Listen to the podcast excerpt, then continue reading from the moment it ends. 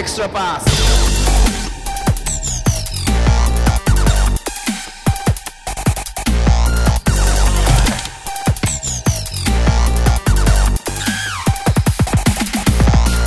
皆さん、こんにちは。エクストラパスポッドキャストです。ズボンです。宮本です。別冊です。えー、第7弾ですね。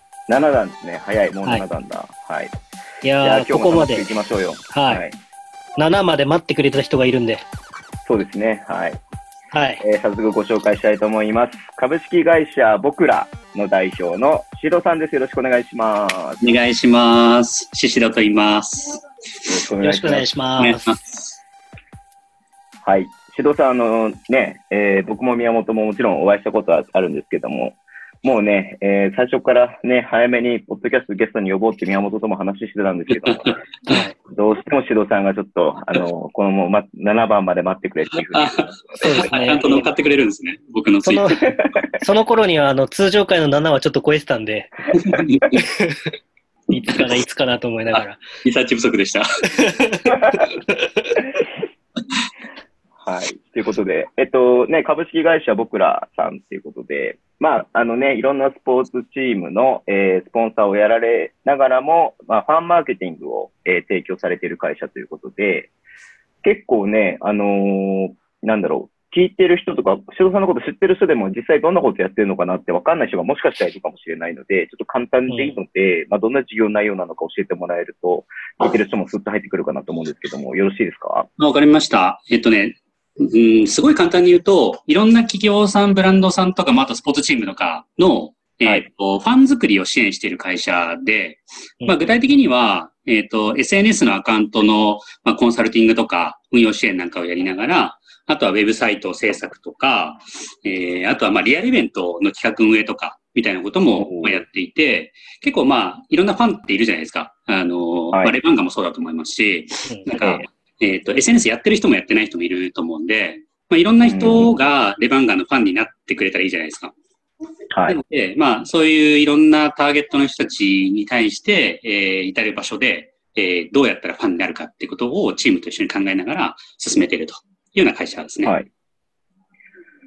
この普通のマーケティングの中で、もちろんファンを作るってことはすごく大事なことだなと思うんですけども、うそのファンを作るってことに特化してるっていうのも珍しいというか、あまりこう今まで僕聞いたことなかったんですけれども、うんまあその着眼点っていうのは、もともとシドさんの中にあったものなんですか？そうですね。まあ、僕起業したきっかけでもあるんですけど、まあ、今ね、はい。えっと、もうすぐ丸5年の会社なんですけど、ええ。まあ、僕昔から、あの、服とか買いに行くときに、試着どうですかって言われるのめっちゃ嫌いなんですよ。うん。それめっちゃわかりますね。はいはい。可愛い店員さんでも嫌なんですよ。ええすごく声かけられるともう買う気買う気なくなっちゃうというか。嫌なんですね。で、はい。で、あの、まあ、そもそもね、店内はすごいスピードで回るわけですよ。声かけられないように。逃げるように。そうそうそうそう。で、あの、本当にじっくり見たいときは、イヤホンして音楽かけずに、私は聞こえてませんよっていう体で、あの、回ってくるんですけど、これがね、本当嫌だというか、あの、苦手な人結構多いと思うんですよね。なんですけど、うん結構声かけてる店員ポって結構多くって。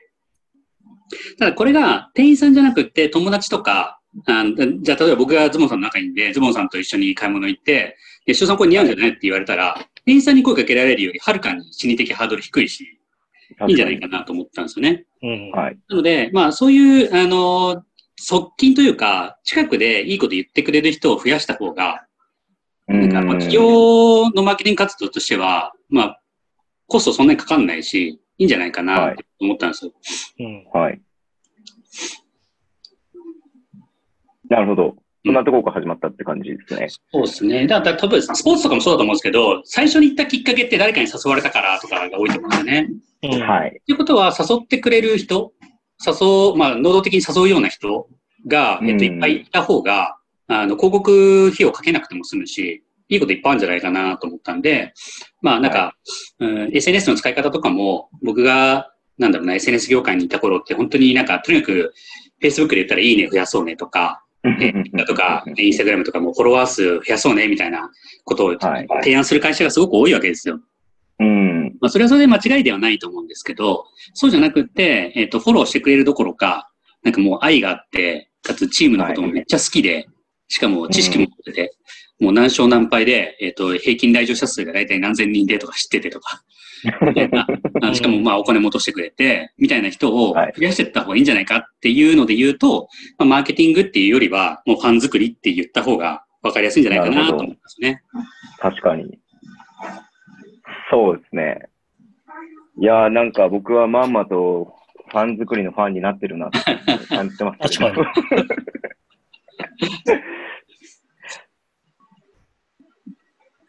そして今、獅子郎さんの横に、すごい綺麗に服を畳む娘さんが見えたんですけど、めっちゃ可愛いですね。風呂上がりだったんで、ちゃんと服を固めた。すげえ丁寧に畳める人、すごい偉いですね。いやー、なるほど。え、宮本くんそれだけなんですかこれだけですけど、でも、ちょっと興味この間、いやいやうちごめんなさい、ちょっと娘さんに見とれてしまった。すごい偉いなと思って。え、だでもこの間、あの、僕の思いつきで、しひろさんと山本修介選手とミスチルを語ろう的なやつやったんですましたね。はい。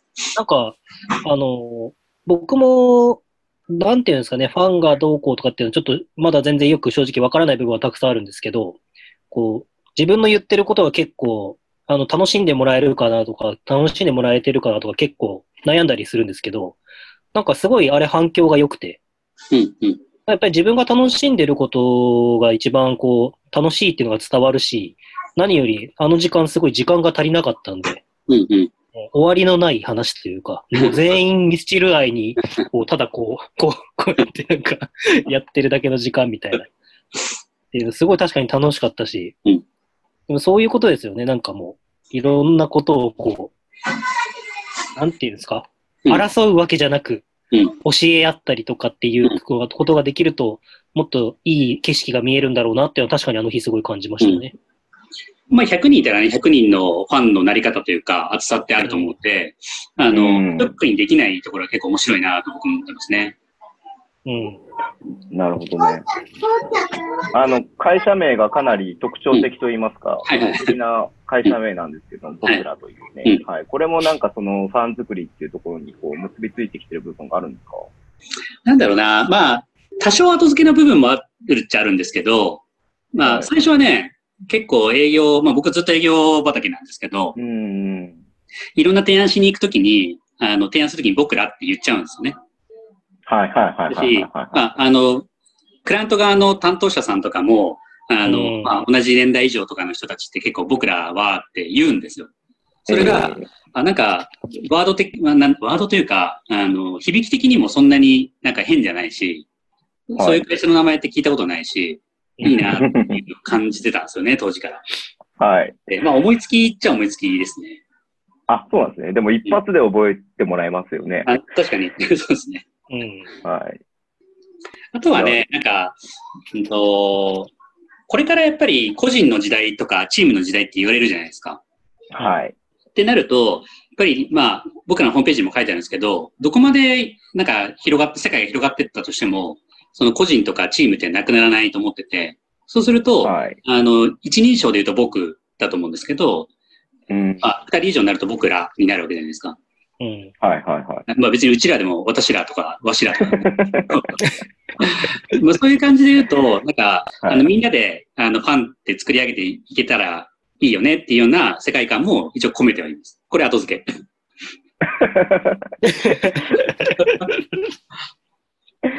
いいっすね、でも。なんかでも、あい、なんだろう、あの、その、僕らさんの会社として、会社に対してのファンみたいなのも、愛着が持ってるような名前だなっていうふうにすごく感じていて、うん。で、働いてる人も多分すごくそこに愛着を感じられるし、あの、パートナーの企業の人とか、ね、あの、すみません、細かいことわかんないですけど、外注さんとかもしかしたらいらっしゃったとしても、うん。なんかそういうところにもなんかこう愛着が感じられるような感じがして、いい名前だなっていうふうに思ったんですけどもね。はい、ありがとうございます。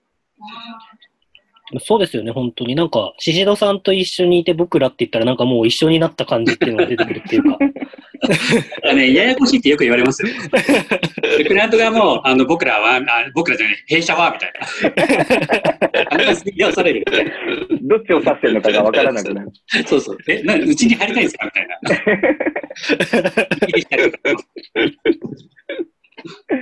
いいっすよね。はい。で、結構いろんな、ね、今、スポーツチームのスポンサーもやられてるっていうことなんやってますねはい。B リーグが一番多いんですけどね。今何チームぐらいですか？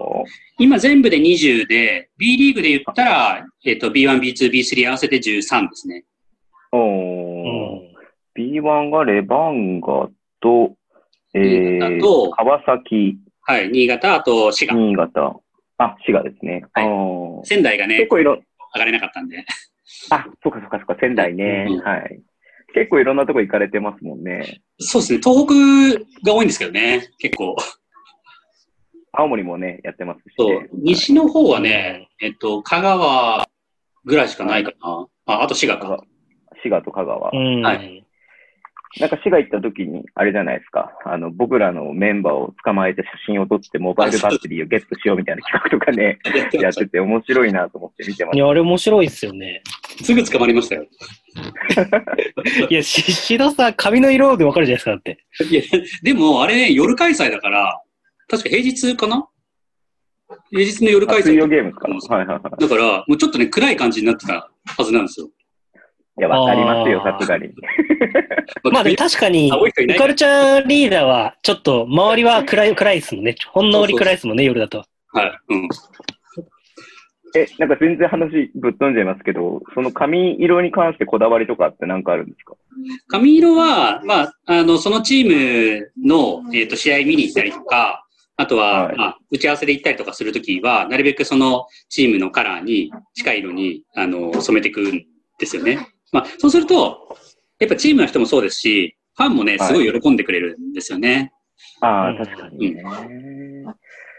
白さイケメンだからな。いやいやいやいや似合いますけど。これ声、声だけですよね。ちょっとやめて、もうそういうの。想像力使うから聞いてる側ズボンさん何？ロットマンみたいにすんの？黄緑です。ロットマンみたいです。緑と黒です。見たいな、それ。だから緑のシシドさんと緑のズボンさん見たいっすね。それ、北エールで。うんいや、シドさんはね、許されるけど、僕ダメです。一緒に観戦したいですね。そうですね。一緒にぜひね、バスケは見たいなと思って、うんはいいますけど、いまだに宮本くんと隣で見たのも一回しかないですからねあ、。そうなんですか？そうですね。はいかなりイレギュラーで、イレギュラーな形でしかも。ああんまじゃあ仲良くないんですか？そんな仲良くはないですね。そうですね。はい。仲良くはないですね。いいか悪いかで言ったら悪い方ですね。マジなやつだったら思いっきり時代いいじゃないですか。いや、ガチめにあれなんですよね。なんかすごいいつも一緒にニコニコしてる風に思われるんですけど、うんあんまり喋んないですよね。ミーティングとかもしないし、ほとど。そうんなんだ。僕も宮本もその喋るタイプではないんですよね。多分もともと。うん。じゃあ3人で見に行きましょうよ。3人はいいかもしれないですぜね。ひぜひ。はええ。あの、エクセレンスあたりがいいかもしれないですね。近場ね。い。あ、確かに。あの、次の次、ヘッドコーチも出てくれるんで、エクセレンスあたりです。石田さん。えー、エクセエクセレンスもスポンサーとしていて、はいえー、アスフレもやってるんですね、東京で言うと。そうですね。越谷もやってるんですね。うんすごいなぁ。関東は比較的多くなっちゃいましたね。うんうんいや、今、あれですか、シドさんの中で注目してるチームとかあるんですか？うーん、いや、なんかね、あんまり特定のチームっていう感じではないんですけど、はい。あの、全チームやっぱり全然、なんか、色が違うというか、まあ、色違うって感じなんですけど、会場の雰囲気とか、やっぱ全は然ね、なんか違うし、その応援してる人たちの、えっ、と、なんだろうな、熱量、熱量じゃないな、応援の仕方とか、はい。うん、なんか全然違うじゃないですか。うん。はい、違いますよね。うん。もう本当、なんだろうな、レバンガとかなんかは、これ、ジャニーズのコンサートでしたっけみたいな 本当そうなんですよ。はい。で、川崎とかは結構ね、なんか、クロートファンが多いから、うん。あの、東芝の頃うんの、あの、すごい目が肥えてるというか、ちょ、ちょっとしたプレーでそんなに騒がない人も多いし、だからなんか結構あれですね、あの、面白い。うん、いや、確かに、アーリーカップで東北行った時に、やっぱ6チーム来てるわけじゃないですか。全然その雰囲ブースターとかファンの雰囲気も全然違いますし、うん。うん。あのーね、特に東北なんでなんか、こう、今までこう、関東圏面近近郊でいつも行く試合の会場とは全く違うなっていうふうに思いましたし、うんうん。そうですね。アーリーカップも BOKURA さんがスポンサーしてたので、あの、 BOKURA さんのややつが出てきて僕は一生懸命写真を撮ってシュートさんに送ってましたけど、ありがとうございます。結構ね、そういう方多いんですよ。あの、僕らの看板とか、あと、まあ、はいユニフォームに入ってるやつとかああ、確かに。ああいうの撮ってね、なんか送ってきてくれたりとか、あの、ええハッシュタグつけて投稿してくれたりとか、ね。それ、僕もめっちゃ思ったんですけど、Z ガールでしたっけ？パンツかなんかに入ってんの。あ、えっ、とね、パンツは、えっ、と、川崎のアイリスと、あと、あ、それか。はい、あと、あれですね、えっ、と、エクセレンスのエクセレガンスス。うん。に入れてもらってます。そうだ。僕らだって思って撮ってもなんかすごい、お前はただなんか変なところを撮りたかったんだろみたいな感じの、なっちゃう。すごいなんか。ポイントでね、スカートの位置をね、取るなんてね、そう。ちょっと言い逃れできないもんね、それね。してください、この場でって言われちゃいますよね。えでもね、チアの言うにはね、すごく有効だと思いますよ。やっぱり B リーグはね、ほんとチアさん可愛い人が多いんで、はい。うんやっぱり写真をね、撮る、もうこれ男性だけじゃなくて女性とかも、めっちゃ写真撮って投稿してくれたりとかするから、はいいい露出になると思いますね。そうですよね。うんなんかこう、スポンサーをしてて、スポンサーのこう、なんつうの、視点というか、スポンサー側から、こう、なんだろう、見えてるこ、見えることとか、あんまりスポンサーをしてる会社さんの代表の人の話を聞くことって多分、一般のファンってないと思うんですよね。そういったスポンサー視点から何かこう見えることとかって何かあります？そうですね。なんかまあ僕結構ノートにもいろいろ思いを書いてたりするんですけど、うん、スポンサーの社長として言ってるっていうよりは、どっちかっていうとただのファン、一ファンとして言ってるケースが多いんで、はいはい。なんかね、そのスタッフの人とかが挨拶しに来てくれたりとかあるんですけど、なるべく見つからないように見つからないように してるところも実はあったりします。でも、独特ですよね、本当に。独特っていう言葉が立ってるかわかんないですけど、こう、なんかこんなに触れ合えるスポンサーさんって他にいないなっていうのがうん。感じ。しかも、宍戸さんだけじゃなくて、社員の皆さんも会場にいて、結構楽しくわちゃわちゃやられてるじゃないですか。うんうんうん。ここに行く方も。なかなか、こうね、そういうた、あの、た方々っていないなっていう印象があるんですけど、なんかそういうのって、あれなんですか？あんまり気にならないもんなん、気にならないっていうか、こう、なんつうんですか。なんうまく言えないですけど、なんか一緒に盛り上がることもできるし、でも、あ、スポンサーさんか、みたいな、こう、うん。思ったりするんですけど。なんかね、結局僕らはファン作りの会社っていうところが根本的にあるんで、うん。そのチームのファンが増えたりとかするのが一番いいと思っていて、それはまあはい。もちろんチームが、まあなんか、かっこいい選手がいるからとか、強いからとか、うん、あんまり強くないんだけど、頑張ってる姿を見てファンになるとか、いろんな人いるじゃないですか。それが、はい。チームのファンだからっていう人もいると思うんですけど、例えばですけど、スポンサーのファンだから、たまたまそのチームもファンになるとかっていうのもあってもいいんじゃないかなと思ってるんですよ。うん。とか、あとは、えっ、と、なんだろうな、高校の時の友達がプロになったから、見に行ったら、そのチームのファンになっちゃったとか、そういうのもあるじゃないですか。あなので、きっかけは何でもいいかなと思ってるんですけど、そのきっかけの一つに、まあ、あの、スポンサーなんですけど、僕らもそこに入れたら、そのチームになんか貢献ができるんじゃないかなと思ったんですよね。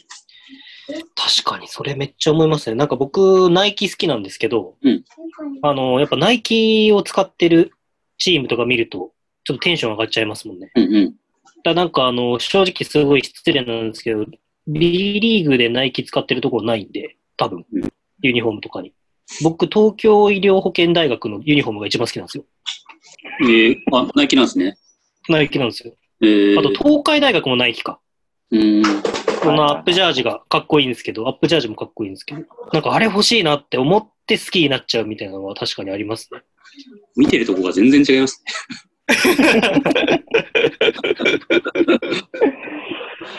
新しいわ。でも、そ、それもなんかファンの一つの視点だと思うんですよ。うん。はいはい。もうみんな違うんだ。確かに。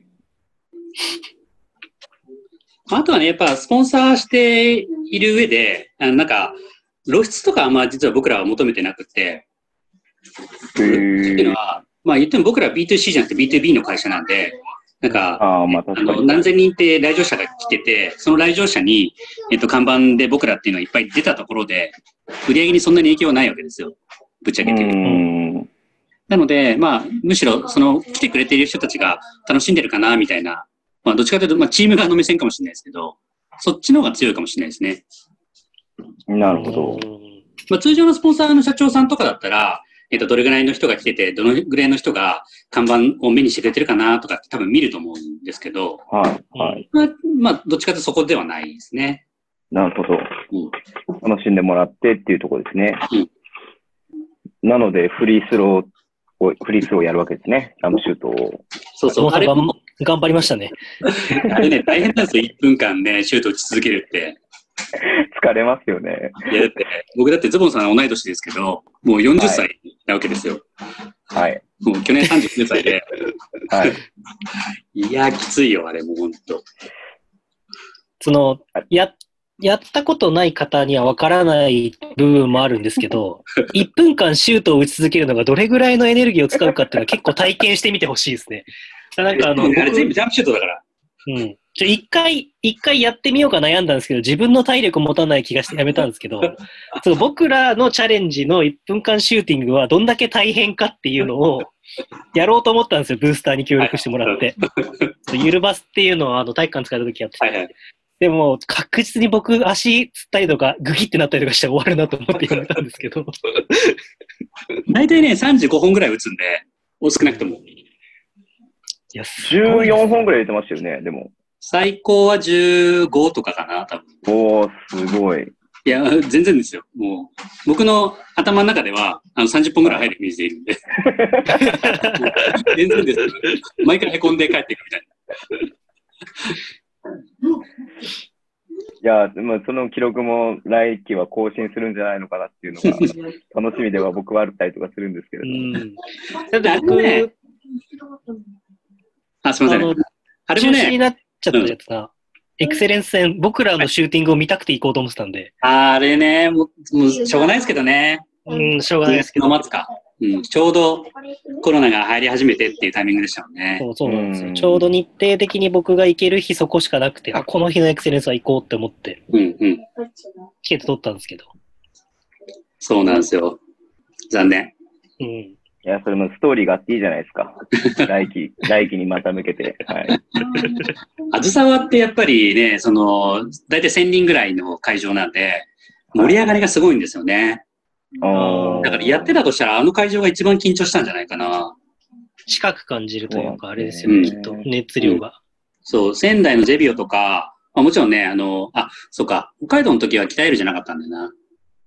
あ、北笠アリーナですね。北月の方だった。まあでもあそこはあそこで結構ね、緊張しましたけどね。うん。やっぱ何回やっても緊張するもんなんですか？うーん、そうですね。まあ、セミナー登壇とかよりは緊張します。初めてはどこでやったんですか？初めてはね、えっと、山形ワイバンズかな。おー18、19シーズンの時だったんですけど、の時にワイバンズで、えっと、その時はねフリースロー1本だけ。始球式みたいな感じで。あ、なるほど、なるほど。ああ。そう。で、その時、大賀優子のお父さんとかいて、なんかもう、へめっちゃ緊張しましたよ。あれ、山形大学かなんかの教授でしたっけ？お父さん。あ、そうなんですか。そうなんか結構試合来るんですよね。ですよね。めっちゃいいお父さんでしたけど。いやなるほどっすね。急に大賀優子のお父さん来てもわかんないですよね、誰だか。わかんない。しどくんスナップがいいねなんて言われちゃって。そういうこと？そういうことですか？あ聞いたらね、なんか、大賀優子のお父さんっていうから、そんな人にスナップがいいねなんて言われちゃったらもう恐縮なんですけど。なるほどね。はい。なんかこの先もっとスポンサーを増やしていきたいとか、そういうのがある？スポンサードを増やしていきたいとかあるんですか？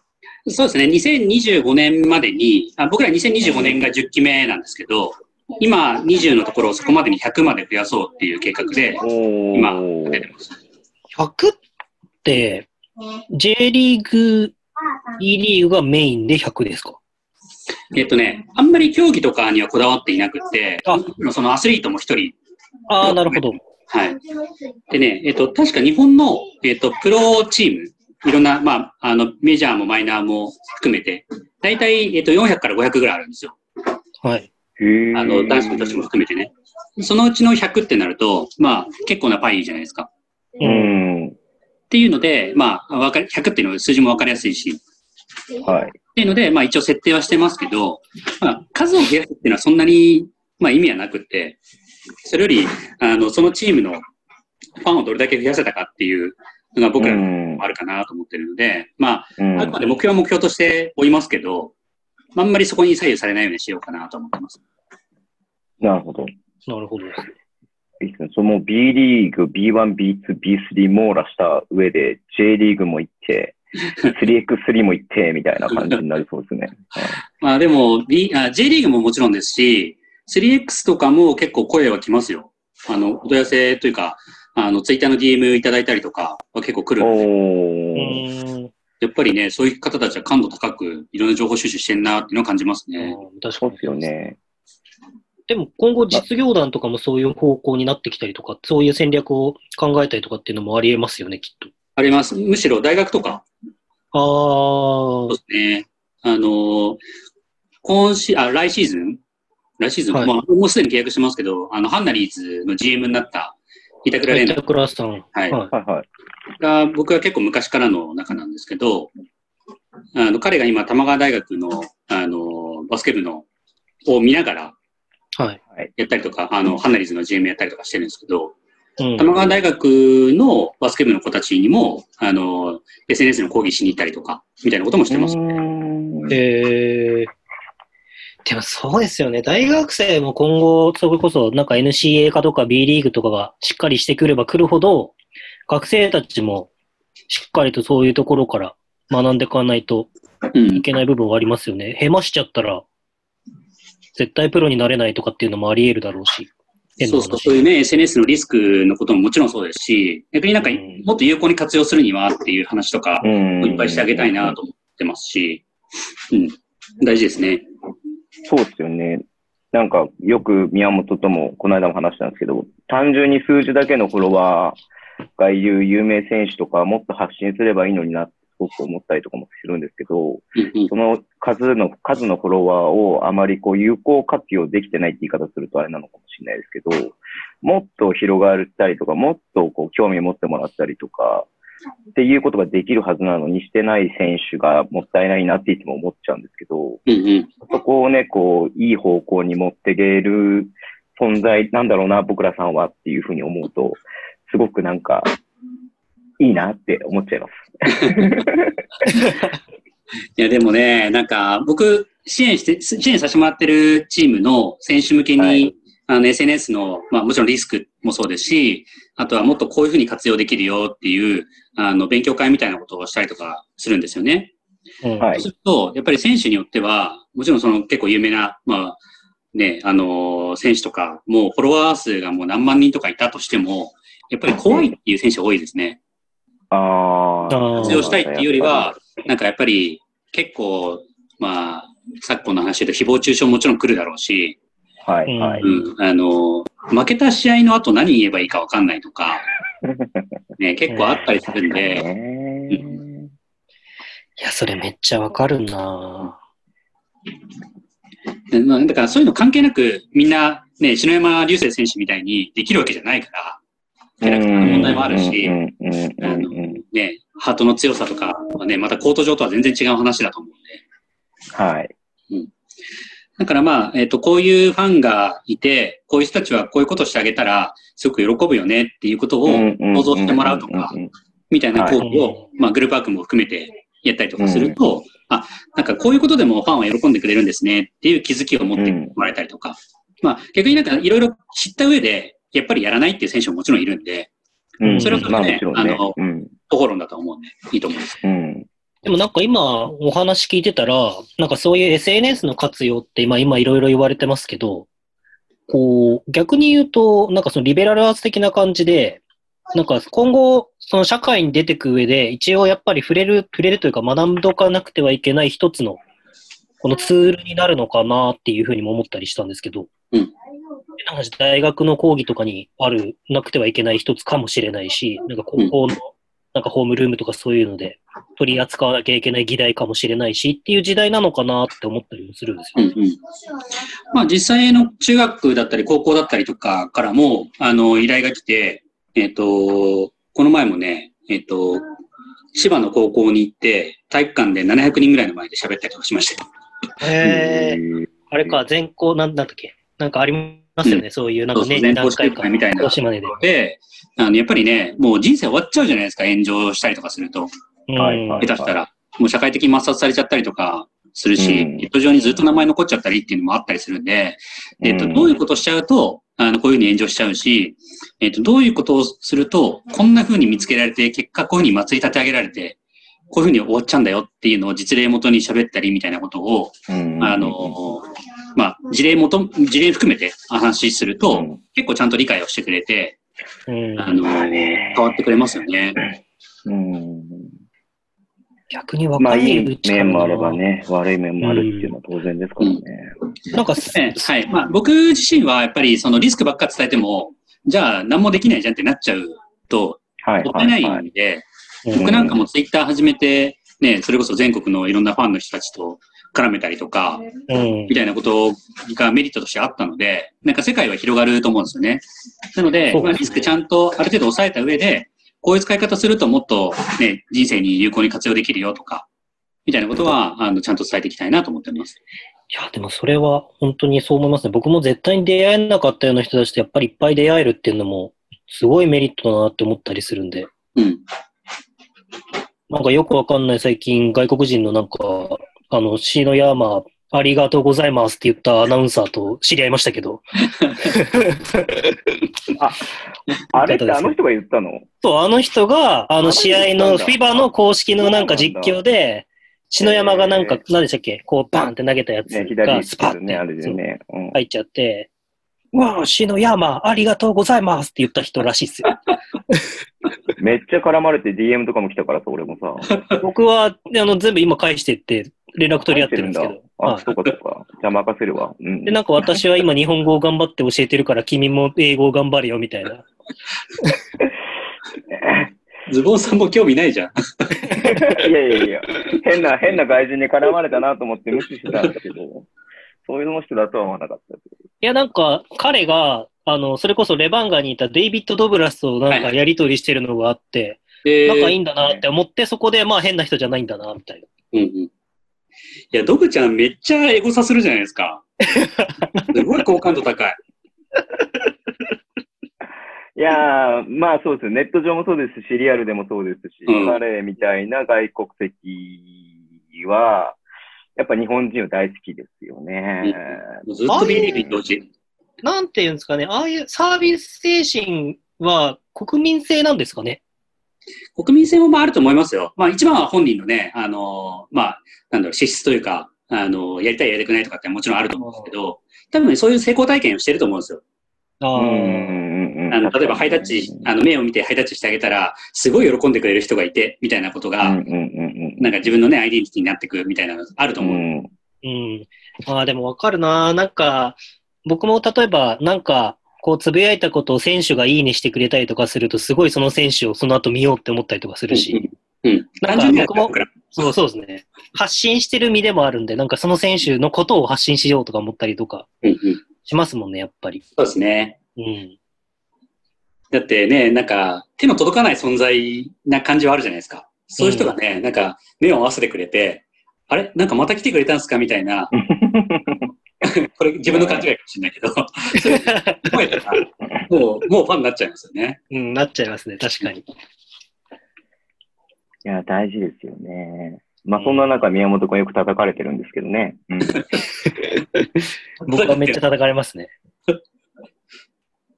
いやー、めっちゃもう夜中まで寝れずに考えることがしょっちゅうありますよ。ええあります、あります。あれ？大でもどうなんですか？でも、本当にいいこと、いいことの方がたくさんあるなっていうふうには、総合すると思いますね、本当に。そうですね。まあ、あの、ファン作っとくとね、あの、仮に炎上してもね、ファンが意外とすぐ打ち消してくれたりとか、早期に鎮火させてくれたりみたいなこともあったりするんで、やっぱね、ファンは絶対作っておくべき。う。うんん。確かに。そうですね。なんかそれこそ、わかんない。別に誰がとかいうわけじゃないですけど、このコロナになってしまった状況も、あの、まあ、アクシデントでイレギュラーなわけじゃないですか。でもその時にやっぱりこう、こう、なんていうんですか、さっきズボンさんが言ったことじゃないですけど、こう、ファンとどれだけそうやってこう、相互にというか、やりとりをしてた、こう、選手だったか、みたいなのも結構すごく見えたこの1ヶ月ぐらいだったなって思ったりもするし、うんそういうことが得意な人とやっぱり不得意な人がすごくこう見え、残念なのかわかんないですけど、見えてしまった部分もあったなって思ったりもしましたね、すごい。うんまあ、うまくいかなかった人はこれから頑張ればいいことなのかなって思ったりもしますし、うんそれは選択なんで、別にやらなくてもいいかなと思ったりもしますし。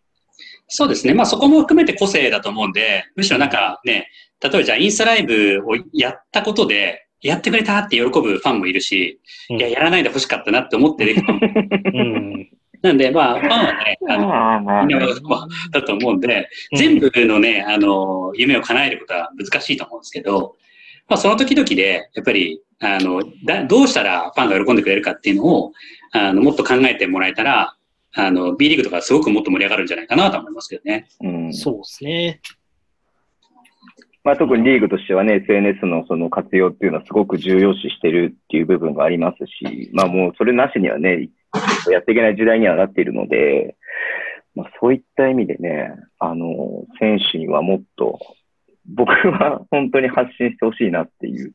うん選手によっては全く発信しなくて、そのね、選手を推しているファンからすると、うちの推しの選手は2ヶ月に1回つぶやけばいいからみたいなね、ふうに言ってる選手とか、あの、ファンとかも見かけるんで、うんそういうの見ちゃうとね、やっぱりもっと発信すればいいのになって思っちゃうんですよね、単純にね。まあそういう、か単純な問題じゃないんでしょうけれども。うん。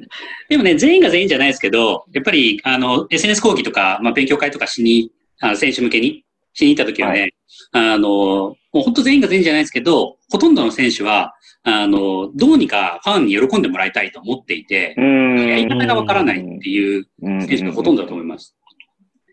だから、例えば SNS やってなくてもいいと思うんで、そういう場合は、えっと、会場に来てくれた時に、あの、笑顔でハイタッチしてあげるとか、あの、うんなんだろう、アップ中になるべく目を合わせてあげるとか、っていうのだけでも、あの、喜ぶファンはすごく多いよっていう話はいつもするんですよね。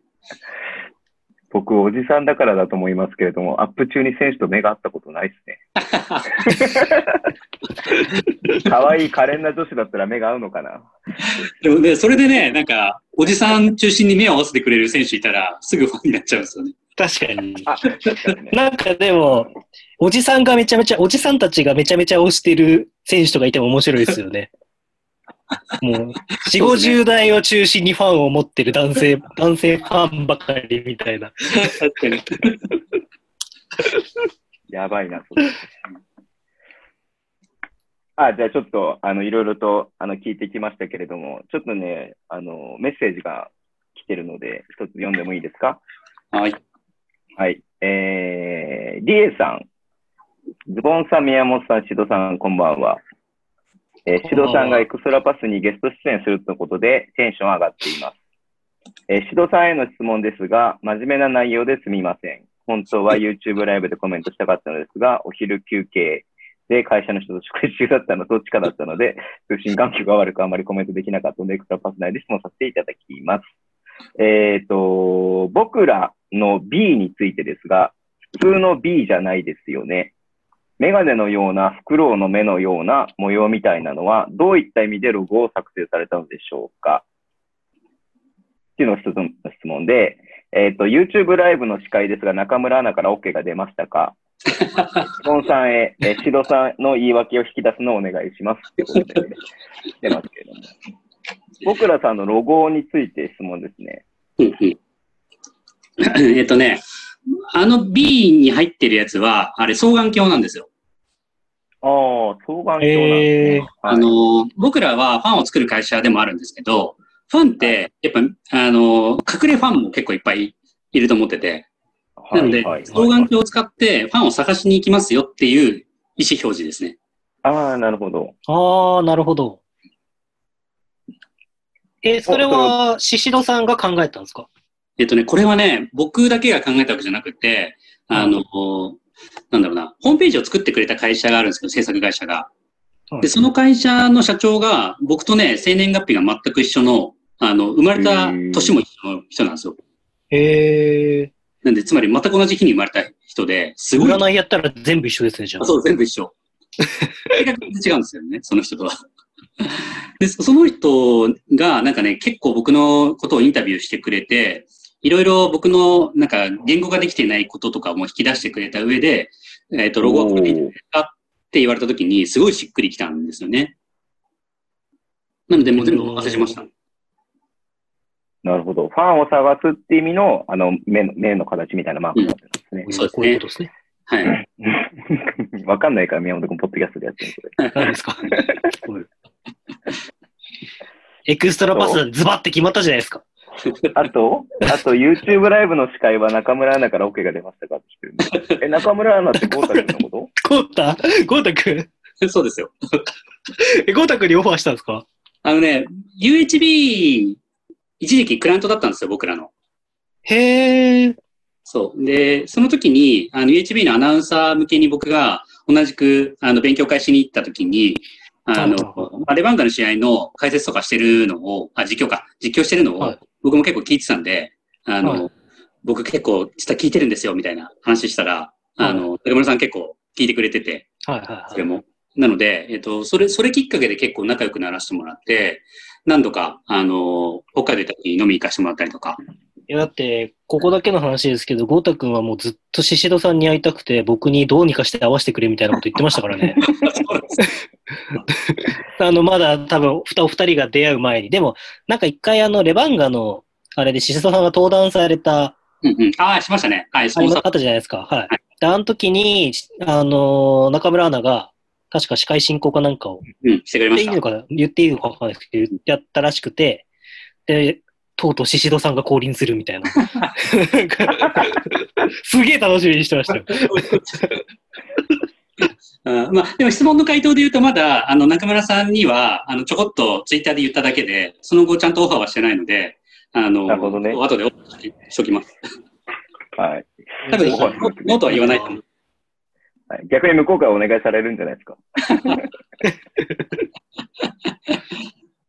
でも、はいそうですよね。そうやって、こう、いろんなスポンサーとか、しうんあの、講習とかやってるところからまたいろんな人が集まってくれると、いろんな会社さんをいっぺんに知れるんで、うん見てる側も楽しいですよね、きっと。そうですね。うん。なるほど。で、シドさんといえば言い訳シリーズですけれども。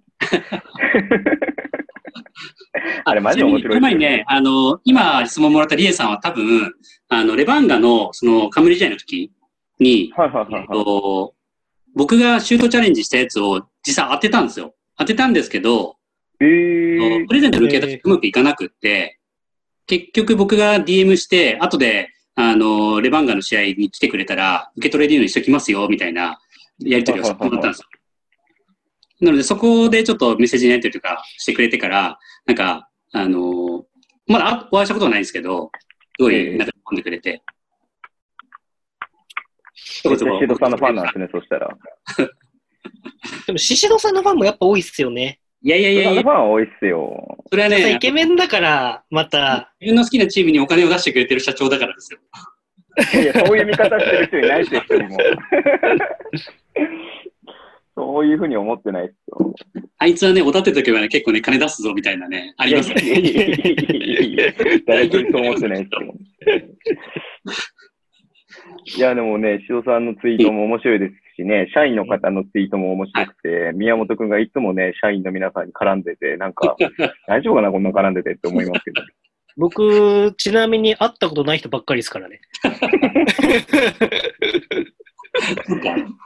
会ったことないです。ほとんど、あの、しずさんと一番最初にお会いした時にカレーをご馳走していただいて、はい。あの時に、あの、アキさん、アキさん言っていいですかね？アキさんとはお会いしたんですけど、それ以外はお会いしたことないんですけど、なんかよくわかんないですけど、友達みたいに接してもらってます。すごい。ありがとうございます、いつも。あ会社遊びに来てくださいよ。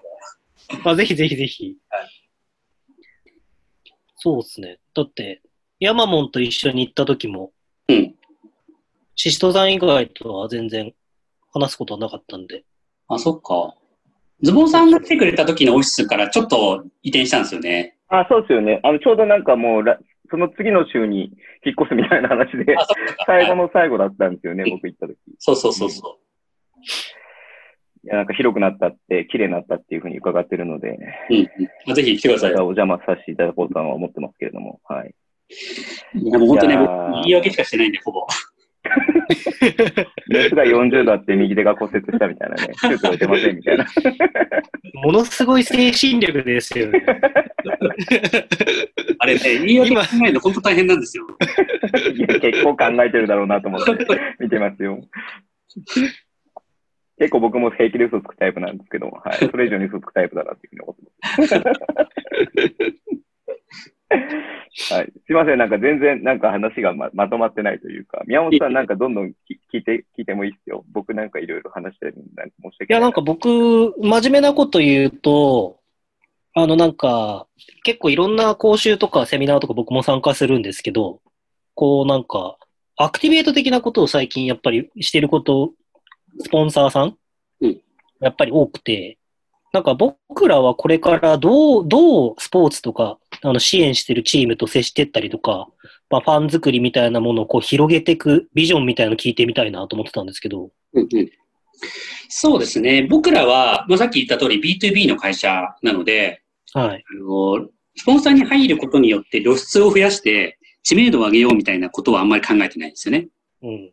そうじゃなくて、えっと、例えば、えっと、まあ、あるスポーツチームで言ったら、スポンサーに、えっと、何百社って入ってたりするわけですよ。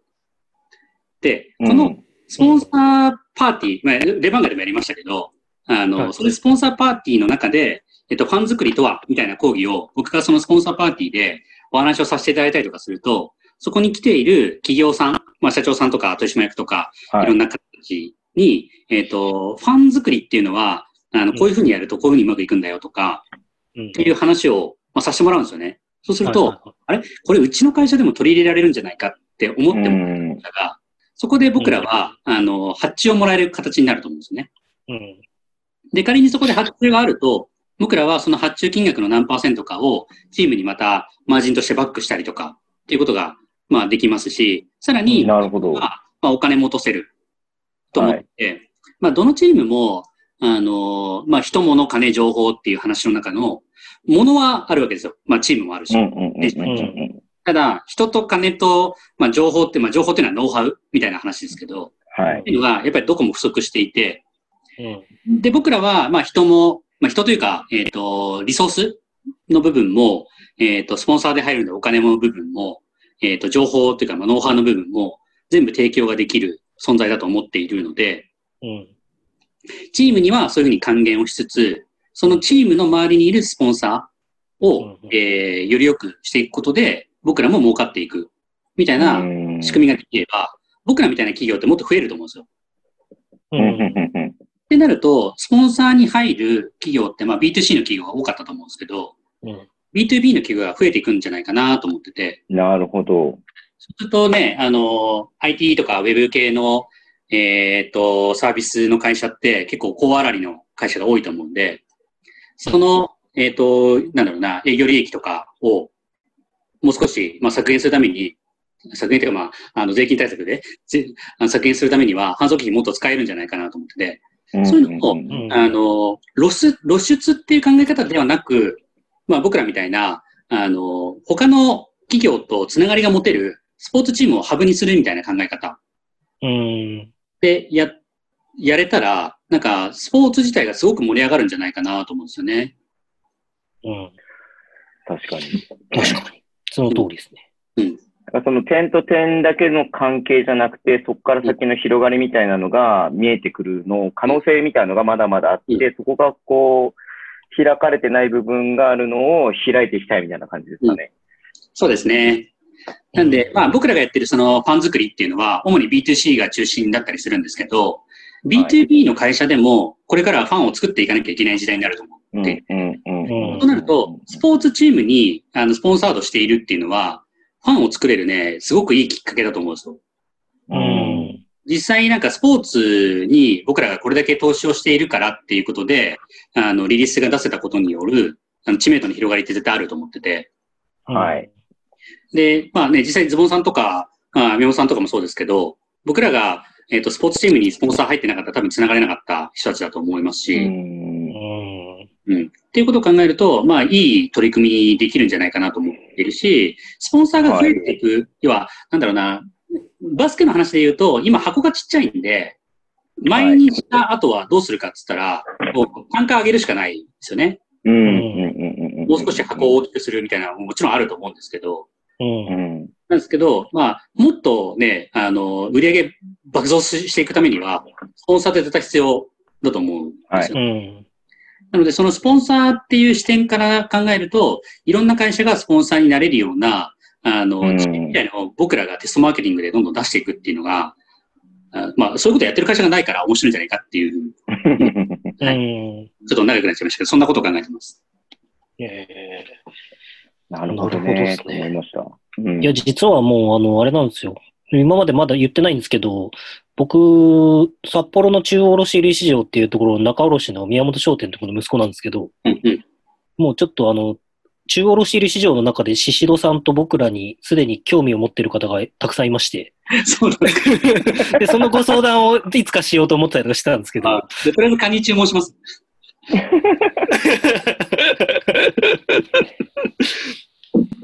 え、でも本当プロダクトがしっかりしてるっていうかさ、ブランドがあるじゃないですか、北海道の海産物って。うんうん。うん。もう、しぞさんに任せたらやりたい放題ですよ、多分、しぞさん。いや、本当そうだと思うんですよ。そうですね。もうね、すぐ浮かんできますよ。やることは。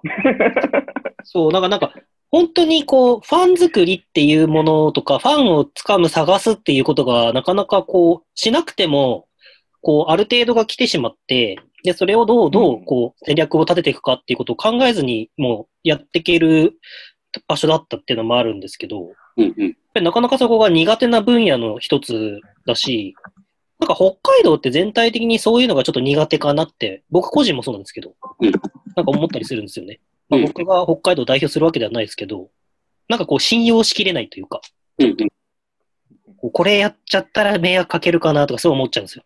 うんまあそのナイズもそんなニヤニヤ笑ってるんですか？え、公開相談会だなと思って。いや聞きたいこといっぱいあったんですよ、実際本当に。他にもなんかあと一つもう一個ちょっとあるんですけど。うん。でもね、結構面白いデータなんですけど、はい。日本って200年以上続いてる企業が、えっとね、3000社ぐらいあるんですよ。へえ。すすごいですよね。に200年続いてる。それめっ多くないですか ?200 年ってだって、江戸時代ですよね。うん。で、えっとね、中国とかは、えっとね、10社もないんですよ。でアメリカも、えっとね、14社ぐらいかな。へでえ。えっとね、ドイツとかオランダ、あ、ドイツは結構多いのか、800ぐらい。オランダ、フランスはね、200社ぐらい。なんで、日本ってダントツなんですよ。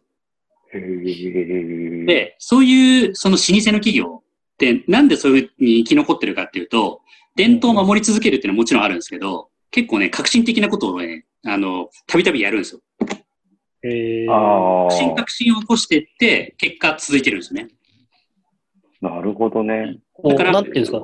業態を変えてるっていう側面もあるってことですか？あ業態変えてる会社もあります。もちろん。うーん。その時代時代ごとに、あの、いろんな革新的なことをやりながら、あの、発展をしていきながら、生き残ってるんですよね。へえ。つまり、今までみたいになんか、いいものを作ってれば売れるって時代じゃないので、うん。それをね、何かやるっていうことを考えると、えっ、と、僕らはその中でファン作りっていうのは一つのソリューションになるんじゃないかなと思ってるんで、なんで、まあ、今すでにファンがいるところは、うんファンがいるから OK じゃなくて、もっと革新的なことやっていくと、さらにね、あのーなんだろう、長続きするというか、長生きする。そうですよね。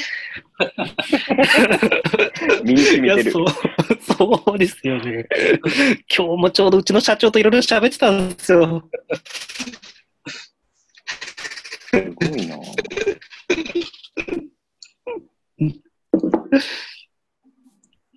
まあ時代は変わっていますからね、変わっていかないと、ね、こういう場所で言っていいのか分かんないですけど、宮本商店でもこの間、あれなんですよ。えっ、ー、と、山本修介選手と、うん。あの、コラボでカニの、カニしゃぶを、はい、はい販売させていただいたんですけど、うん。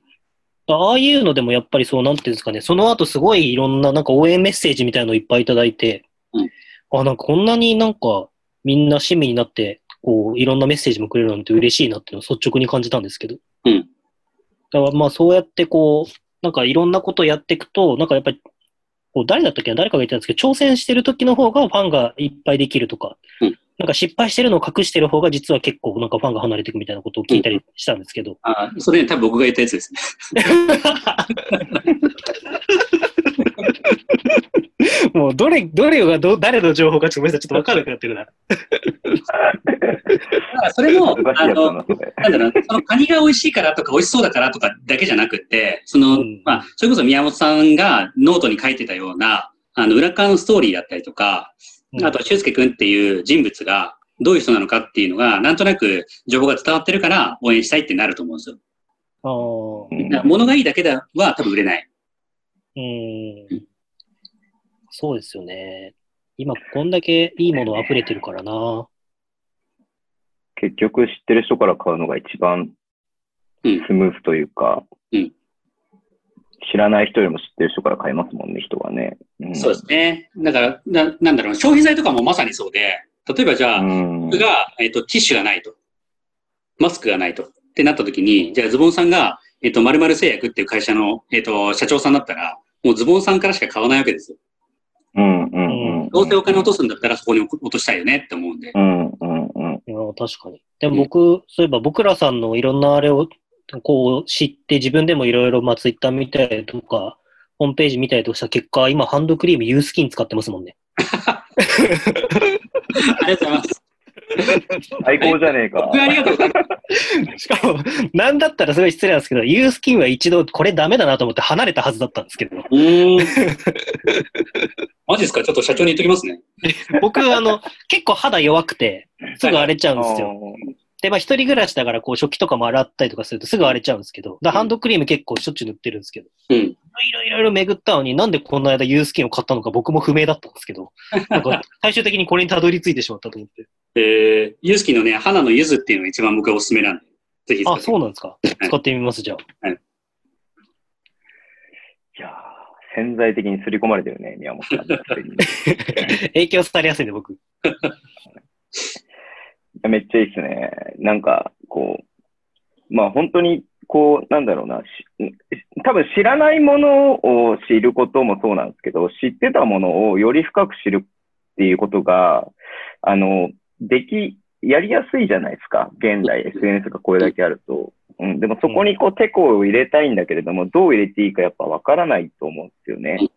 で、ほそうやってなんかある意味、その、持っている価値を形にするみたいな部分で、めちゃめちゃこういろんないいものを持ってるのに、それが形になってないとか、目に見えてないとかっていう人ってめちゃくちゃ、まあ人もそうですし、会社もそうなんですけどうん、めちゃめちゃ多いんで、そこってすげえ今求められてるなっていうふうに思っていて、それがこうなんかスポーツ選手がね、もっとこううまくできる部分なんじゃないのかなっていうふうには日頃思っちゃってるんですけどねうん。それもあって、このエクストラパス始めたっていう部分もあったん。ですけど、うん。えー、そうなんね。それをなんかこう、やってるっていうのがね、指導さんかっこいいなっていうふうにいつも見てるんですけどね。でもやってることは結構地道ですよ。あの、革新的とか先進的みたいなうんイメージ結構持たれちゃうケースもあるんですけど、やってることは本当地味ですね。なるほどですね。なんか、個人の可能性とかはどうなんですか？いやー、めちゃくちゃあると思いますし、今、2選手サポートというか支援されてるじゃないですか。はいえっと、山本修介選手と久岡選手ですか？はい。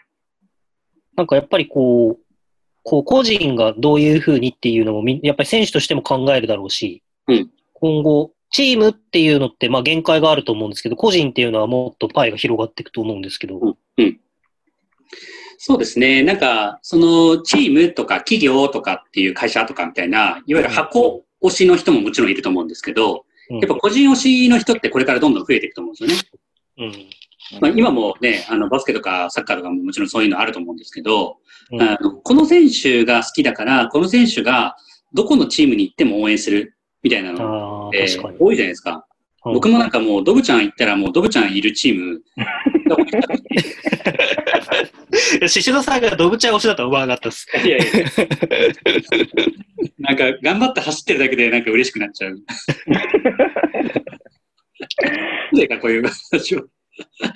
まあでもなんか、そういうのあると思うんですよ。その個人の時代うんチームの時代になっていくと思うんで、うんその人が発信してたりとか存在していることが、えっ、と、うん自分の原動力になるとかっていう話って多くなってくると思うんで、うん。もちろんその箱も大事だと思うんですけど、うんその個人が、えっ、と、どういう発信をしていくかとか、どういう考えでやっていくかっていうのは、あの、その人自身がどう思ってるか一番言いやすいと思うんですよね。うん。これが企業とかになると、なんか倫理通したりとか、あの、はいはいはいろいろなことがあったりするんで、い。はい本当なのっていうのが、ちょっと見えづらい。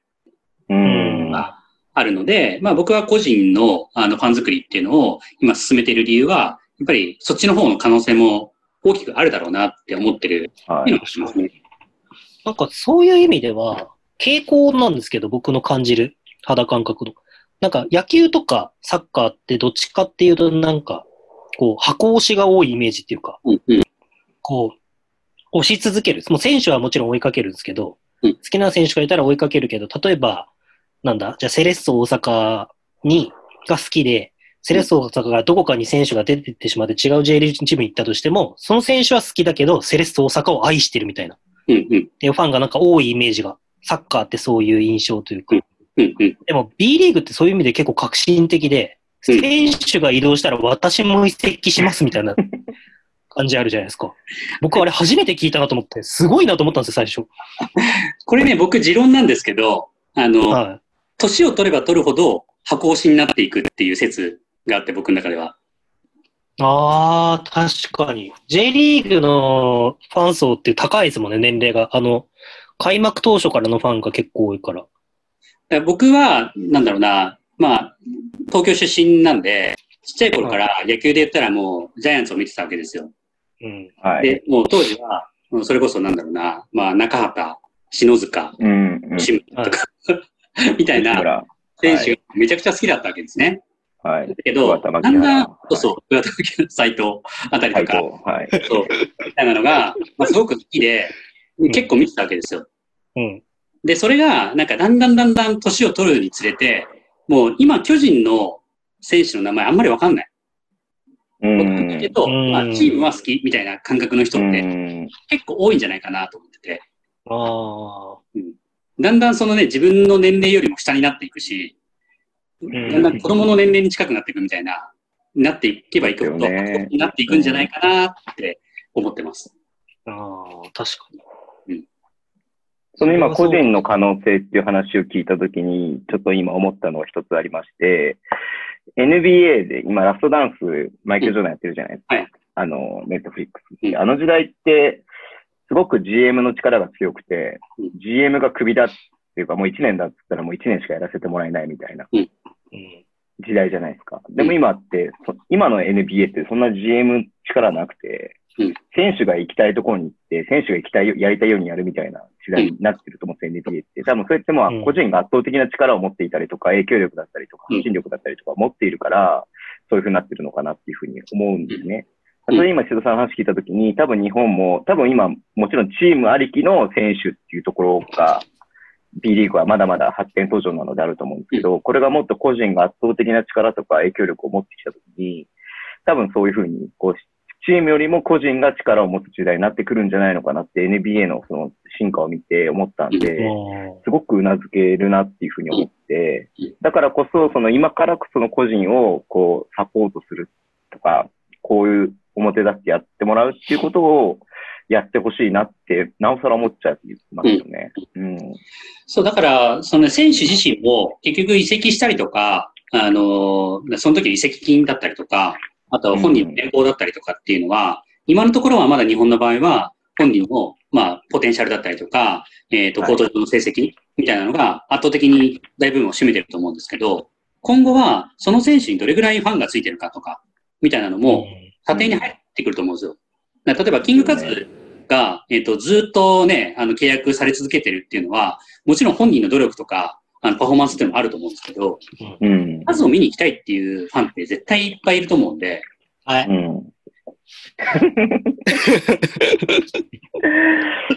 まあ、交渉の場にこれだけ僕はフォロワーがいますよって言えたらいいですもんね。そううんでもうんそんなのまさに3円じゃないですか。うんうん。3円がいい悪いじゃなくて、河村勇輝という人を見たいっていうので、あんだけ人が集まるし、うん実際、今、例えばですけど、まあ、大学がこうやって活動できない状態じゃないですか。うんで、例えばじゃあ B リーグがもしかしたら無観客で始まった時に大学やってなくて、あ、僕また特使で行きたいですって言ったら、Z の球団も上げますよね、で、きっと。そうですね。だって、グッズの売り上げすごかったらしいですよ。うん。うんいやー、そういう選手がもっと出てくればいいですよね。だからそれももちろんプレーの面が一番だとは思うんですけどね。うん。それありきではもちろんあると思うんですけど。うん。どっちも彼は金備えてますから。うんう。ん。でも、獅子雄さんがそういえばいろんなセミナーとかでおっしゃってるあの、B リーグで、こう、インスタとかツイッター合わせて1万人以上みたいな B1 で何人いますかみたいなお話とかも、はいあれってどうなんですか？獅子雄さん的にはもっとやっぱりいなきゃいけないっていう部分もある、感じてるんですか？いや、もう全然少ない。ああ、そうなんですね、やっぱり。うん。だって、プロ選手ですよ。しかもめちゃくちゃ上手くて。しかもイケメンの人とかいっぱいいるし、うん。あのイケメンじゃないんだけど、すごいいいキャラクター持ってるとか、みたいな人いっぱいいるわけですよ。なんか、いや、これ言うと怒られるかもしれないんですけど、まあなんか、その、男、男、ザ男子っていうか、うんなんかあの、部活乗りとか、教室の隅っこの男子だけの集まりのめっちゃわちゃわちゃやってる空気感みたいな子がもったいないなって思ったりするんですよ。もはいっと、こう、大海原に出せば受けるところたくさんあるのに、うんうん。なんかこう、このちっちゃい自分たちのテリトリーの中でめっちゃ盛り上がってるっていうのがもったいないなみたいなって思う時はたまにあるんですけど。あーでもね、それは多分初期の段階だと思うんですよ。別にそれはそれであってもいいし、その頃を知っているファンはずっとファンでいると思うんで、ああ、確かに。なんか別に数じゃないっていうのはそういうとこからなと思いますね。うん、なるほどですね。うん。だってあの頃のあの人のこういう時知ってるみたいな言えるのってすごいじゃないですか。確かに。そうですね。そう。で、僕ね、そのまだ B リーグ2年生なんで、あの、なんか結構いろんなチームのファンの人たちに、うんあの時のあの試合は実は伝説の試合でって言われてもわかんないんですよ。ああ、これがね、すごい悔しいというか、なんか、もったいないことしたなっていつも思っちゃうんですよね。うん。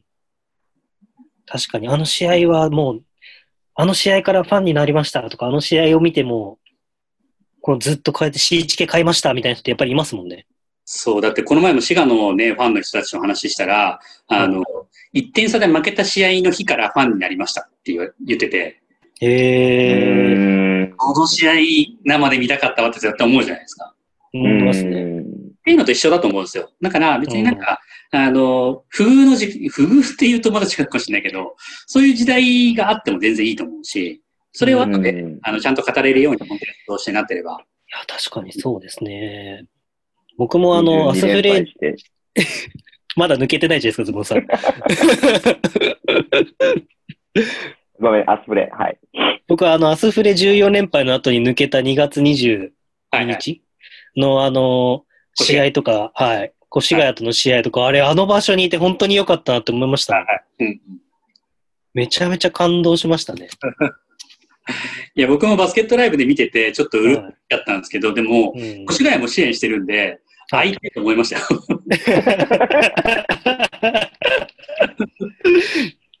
師匠さん2色にする予定はないんですか？立色？こっちは Z の色で、こっちは越谷の色みたいな。いや、で、まあ、ハゲる前にはやれることはやろうと思ったんですけど、バーガンディで。うん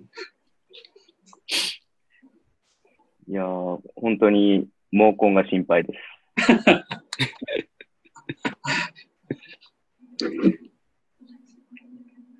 逆に昔そんなに染めてたんですか？だ学生の頃とか。うーん、まあでも、金髪とかにはしてましたね。ああ。でも似合いますもんね、何色にしても。いや、どうなんですかね。なんか、あの、奥さんとか娘からは結構不評ですよ。ああ、なるほど。黒い方がいい。ああ。まあでも、周りのお父さんきっと黒ですもんね、大体。あそうですね。だから、あのね、保護者会とか行くとめちゃくちゃ浮きますよ、僕。確かに。どっかの兄ちゃん自分の話して恐縮ですけど、僕も長女の入学式、金髪だったんで、あ、そうなんですか？なんで金髪めっちゃ浮いてまます。めっちゃ浮いてました。はいちょっとその時の写真と動画を送ってもらっていいですか、後で。後で送ります。はい。ちょうどね、お子さんの話が出たんで、もう一個ね、メッセージ来てるんで読んでいいですか？はい。かおりさん。えー、シェード社長、こんにちは。お疲れ様です。えー、ツイッターで時々お子様との微笑ましい動画や写真を拝見しています。お子様たちと何して遊ぶのが楽しいですか？というね、大若さ質問です。それ、興味あんのかな、本当に。なんじゃないですか？はい。今はね、なんか、あのーまあ、学校行けないんで、はい。あれなんですけど、結構会社に連れてってるんですよ。会社のすぐ外で、あのー一緒に縄跳びしたりとかしてて、で、今ね、上の子が3年生で、下の子が1年生、どっちも女の子で、はい。なんですけど、あのーとにかく上の子がね、二重跳びを結構頑張ってて、うん。今連続で30何回ぐらいまで飛べるようになったんですけど、え、すごっ。そう、それをね、えっ、と、僕も負けじとやってて、えっ、とね、この前二重跳び100回飛んだんですよ。マジですか？まだお父さんできるぞみたいなことを見せながら、あの、40歳でもこれだけできんだから、まあ8歳、9歳だったらもっとできるだろうみたいな、あの、なんかズボさん、できるよ。僕も一緒に遊んでる感じですね。ズボさんできるよ。まだできるよ、ズボンさん。僕も縄跳びやっててね、え1分間飛んだんですよ、普通に。二重跳びじゃなくて。はいはいうんもう両足のふくらはぎが筋肉痛で歩けなかったです。ー、やりますね。本当に無理しない方がいい や、縄跳び効きますね、体に。はい。い。まあ、全身運動ですからね。いいですよね。全身運動なんで。そうで、あとね、下の子もね、今、縄跳び、本当になんか、えっ、と、何月だ ?3 月ぐらいの時は、普通跳びが2回ぐらいしかできなかったんですけど、だんだん成長してね、もう今100回ぐらい飛んでるんですよ。おーすごい。やっぱ早いですね、成長スピードが。成長スピードが本当になんか、もう、あれ？昨日こうだったよね？みたいなのがね、めっちゃ楽しいですね、見てて。楽しいっすようね。ん。ズボンさんちも同じぐらいの年齢ですか？うちのね、下、真ん中の子とが3年生なんで今年、同い年ですねうん。あ一緒ですねはい。うち上はもう 5, さ5年生なんで、5年生なんで、今年うんうん。いや、だからね、もうなんかもう本当子供見てると、この成長スピードに負けねえぐらい成長してやろうかなみたいな感じ思いますよ。それ、僕らできるの太るスピードぐらいしかないんじゃないですか。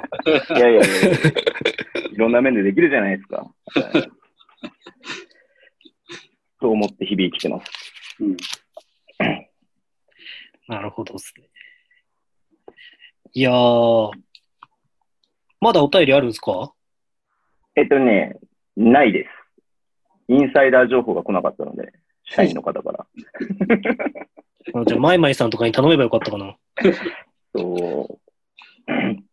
ガチめな、ガチめな社長への感謝の手紙とかお願いすればよかっ泣かすやつ、泣かすやつ。た。泣かすやつ。あ、でも、マネージャーにして結構決めてるから無理です。社員の方にアンケート取って、なんかこう、入社前と入社後の、なんかイメージとか、シドさんのイメージとか聞いてたじゃないですか。はいで、まあね、やっぱ経営者になってくると、こう、顧客満足度も上げなければいけないですけれども、やっぱりこう、ね、あの、えー雇用している社員の満足度を上げるのも社長の仕事だと思うんですけど、うんうんその辺でなんかこう、なんていうんですか、工夫してることとか、うんもしくは苦労してることとかでもいいんですけども、なんか聞きたいなって今思いましたが。そうです。まあ僕はね、本当マネジメントが全くできなくって、あの、ただただ01の人間なんですよ。うおだから、その10とか100とかっていうのは全然できないので、その辺をもう、できないからってよくないですけど、ぶん投げちゃってて、毎日 そうなんですけど。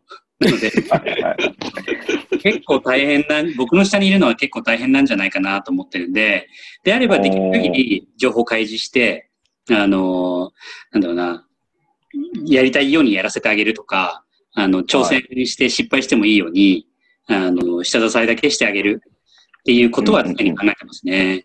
う。うんん。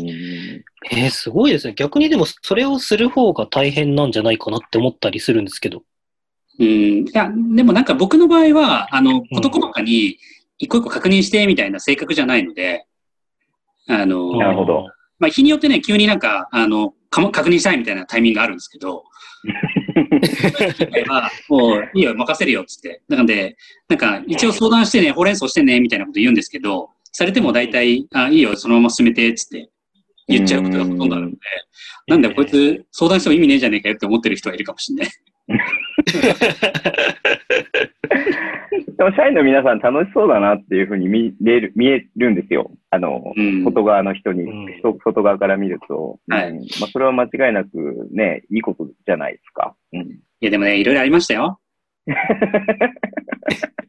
そのうちまたね、あの、ノートで僕らの闇で書きますけど、いや、もう更新されるの楽しみだな。いや、これね、ちょっとこの前、きこの前、えっ、とね、昨日ショックなことがあって、うん。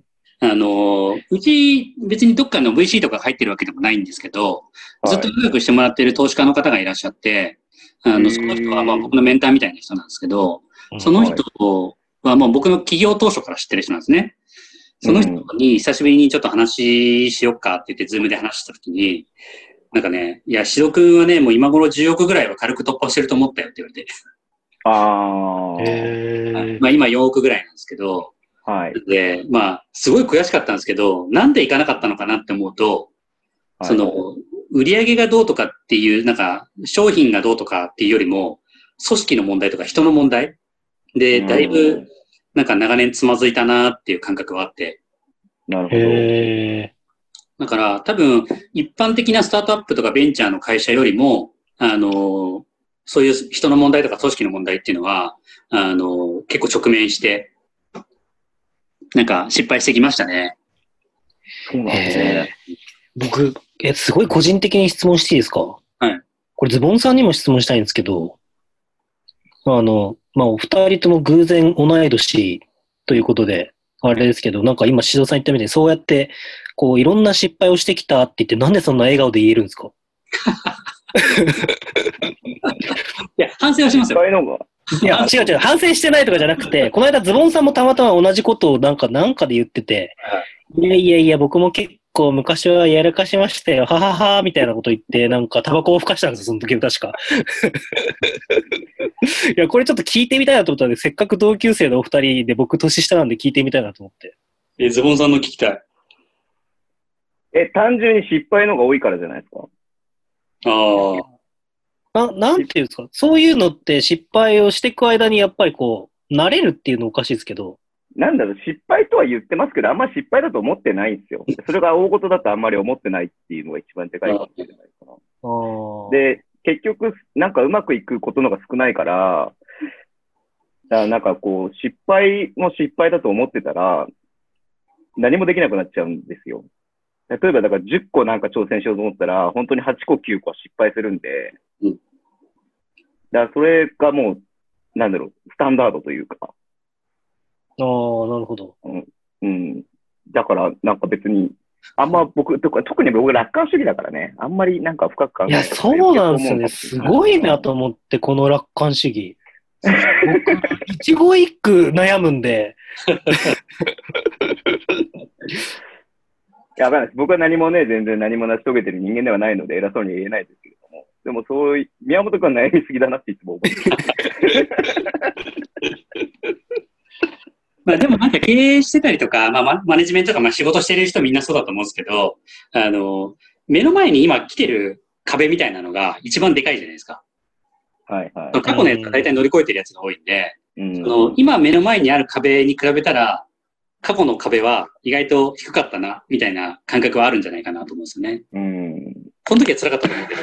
だけど、まああ今ー目の前にある壁に比べたら、まあ、へへみたいな感じにあの考え、感じちゃうんじゃないかなと。そうですよね。うん。それこそ終わりなき旅みたいなミスチルの。あ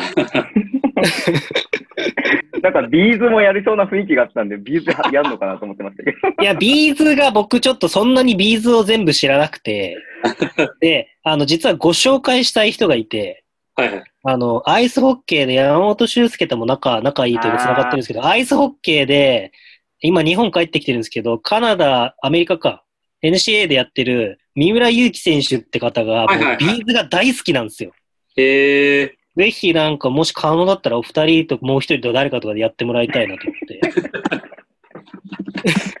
たんですけど。いや、なんか僕、なん、なん、なんていうんですか、なんか、そういうのって各アスリートいっぱいあって、個人っていう部分だとそういうのも面白いなって思ってて、うんうん。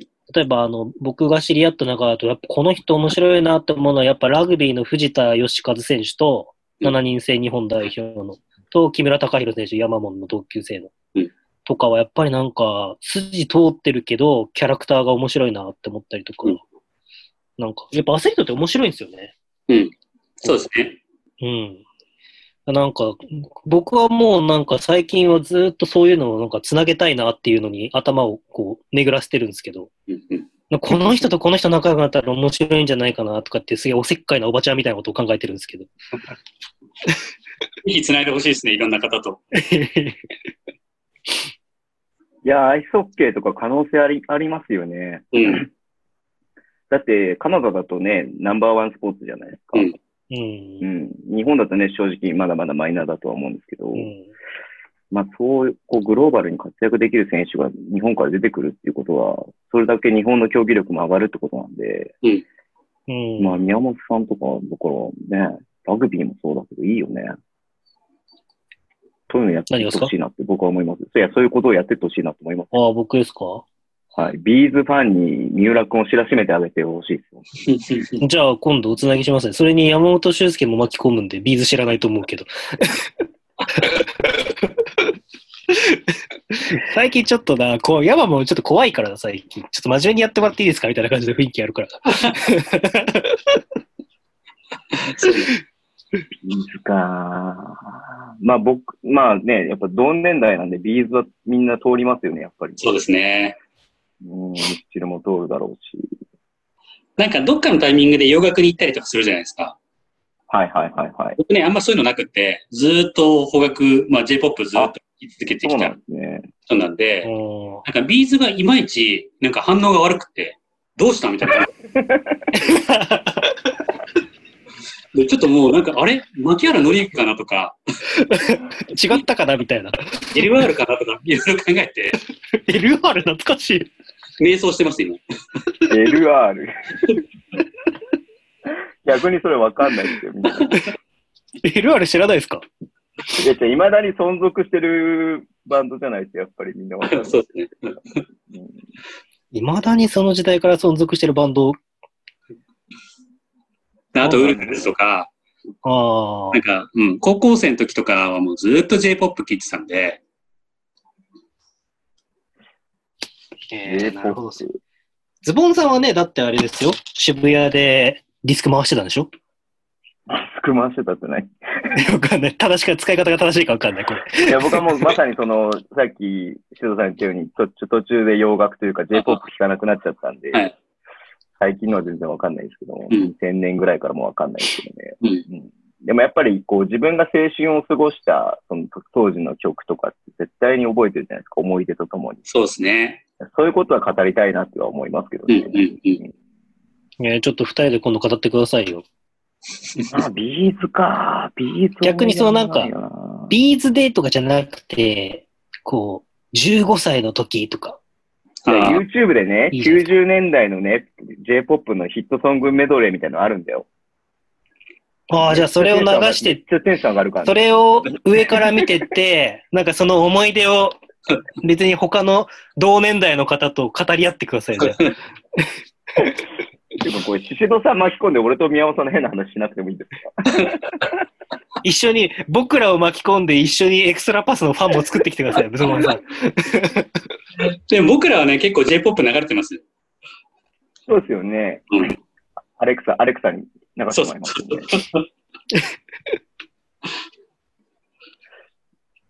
やばいね。はいでももう余計な話ばっかりしちゃったな。あ、だいぶお時間、そろそろお時間なんですけれども。はい。はいなんか、もうちょっと聞きたいこといっぱいあったんですけど。じゃあ宮本さんどうぞどうぞどうぞ。はい。頑張って。宮本さん頑張って。あ僕一個だけじゃあいいですか？はい。あの、最初の方に、なんかチームと僕らは、こう、スポンサーだけど、こうう、いろんな立ち位置があって、そのチームと、うんファンとかの間の、チスポーツクラブのハブに使えるみたいなうんうん。話だったじゃないその可能性っていうのを僕ちょっとうん聞いてみたいです。どんな感じのビジョン、ビジョンというか、うんこう、どういう風になっていく可能性があるのかなって、ファンも知ってると、あ、そうやって楽しめるんだ、みたいなのがあるのかなって思うんですけど、なんか、しじそさんの考え聞かせてもらえたらいいなと。なんかね、えっと、チームって言えること言えないことあるじゃないですか。ああ、そうですね。そうあの、本当は言いたいけど言えないこととか、えっと、うん言い方だいぶ気をつけなきゃいけないこととかってあると思うんですけど、うん。逆になんか僕らみたいな存在は、スポンサーでもありつつ、支援してる会社でもありつつ、えっと、まあ、僕自身結構ファンだったりもするんで、うん。なんか、使い勝手よく使えると思うんですよ。例えば、チームから。そう。あの、逆にファンは、えっと、チームに直接、あの、これ変えてくれってなかなか言いづらいんだけど、あの、僕らの指針には、スッと言えるみたいな。ああ。で、そういうのを僕らが間に入って受け止めてあげて、それを、えっ、と、企画に落とし込んであげて、こういうのどうですかって、支援側としては言えるし、ああ。そう。で、あとはスポンサーとしても、あの逆の立ち位置で、あの、こういうのやったら、あの、もっとスポンサーの、他のスポンサー喜ぶと思うんですよね、みたいなことは、同じスポンサーの立ち位置からも言えるんじゃないかなと思ってるし、うん。で逆にファン向けには、えっ、と、チームが実はこういうことを考えていてっていうのを、まあもちろん、あの、言えないことはあるんですけど、そういうのをうん。僕らが、えっ、と、間に入って、スポンサー的な立ち位置から、もしくは、まあ僕自身ファンなんで、そういう立ち位置から、いや、実はチームってこういうことも考えなきゃいけないし、こういうことも考えなきゃいけないし、だから、あまあ、あこういうふうにやってるところ、側面もあると思いますよ、みたいなことは言えるんじゃないかなと思ってるんですよね。コミュニケーションを取れないからこそうん、なんかこう、亀裂が走るじゃないですけど、ちょっといざこざなるってことって別に人間関係でも結構ありますもんね。言わなかったから不信感を抱いてしまうとか。そうそう。だって、お別によくよく聞いたら同じ方向だったね、みたいうなん。話結構あると思うんですけど。ありますね。僕も指導者やった時それありましたね。うんうん同じことを実際考えてるんだけど、こうなってほしいから言わなかったんだけど、選手からすると言ってほしかったとかうんうん。っていうのが言わなかったことによって信頼がなくなっちゃって、もう話を聞いてくれなくなるとか、ちょっとそっぽ向かれちゃうとかっていうの結構ありましたね。そうですね。うん。なので、まあ、その辺を僕らっていう会社がいろんなあの側面を持ちつつ、あの、間に入りながら、たまには間じゃなくて上部にいたりとか、一番下にいたりとか、みたいなことができる存在なんじゃないかなと思ってるんで、あの、むしろ、まあ、何か成功してるとかじゃないんで、今どんどんチャレンジをしてる段階ではありますけど、うん。うん。なんで、この前もね、なんかいろんなチームの、あの、ファンの人たちとズーム飲み会勝手にして開いてみて、えっ、と、実際どんなグッズが欲しいんですか？みたいな話聞いてみたりとかね。うん。やったりとか、あの、どういう運営だと、あの、もっと満足感高まるのみたいな話してみたりとか。ああ。うん。っていうと結構、まあファンからは、あ、そういう感じなんですね、みたいな意見出てきたりもするんで、確かにそうですよね。こう、ラフな感じで聞いた意見が結構まとえたりとかするってことは多々ありますもんね。そうそうそうそう。まああとは単純にチーム側はリソースがなくって、あの、時間がなくて取れない、あそういう時間取れないとかっていうケースの時に、まあじゃあ代わりに僕らが動いてきます。もうできると思うんですよ。うん。うんなるほどですね。そうか。ちょっとシシドさん、じゃあちょっと札幌中卸売市場の方に。そうです。もう今寒くないから、全然他に。カニはいくらでもご用意するんで、うちの方で。いや、僕ね、去年、一昨年かな、あの、北海道初めて、ね、あの、レバンガの事務所行った時に、はい。めちゃくちゃ雪降ってて、はい。ね、自転車が埋まってたんですよ。そうですね。やべえ自転車、しあの、しまわないと、多分、ふ溶けるまで出てこないですね。そうえ、俺なんかすごいとこ来ちゃったなと思って。そっからもう言い訳人生ですよ、本当に。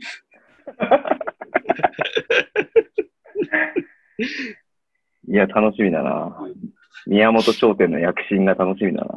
宮本商店は何、何年ついてるんですか？50年弱ぐらいですかね。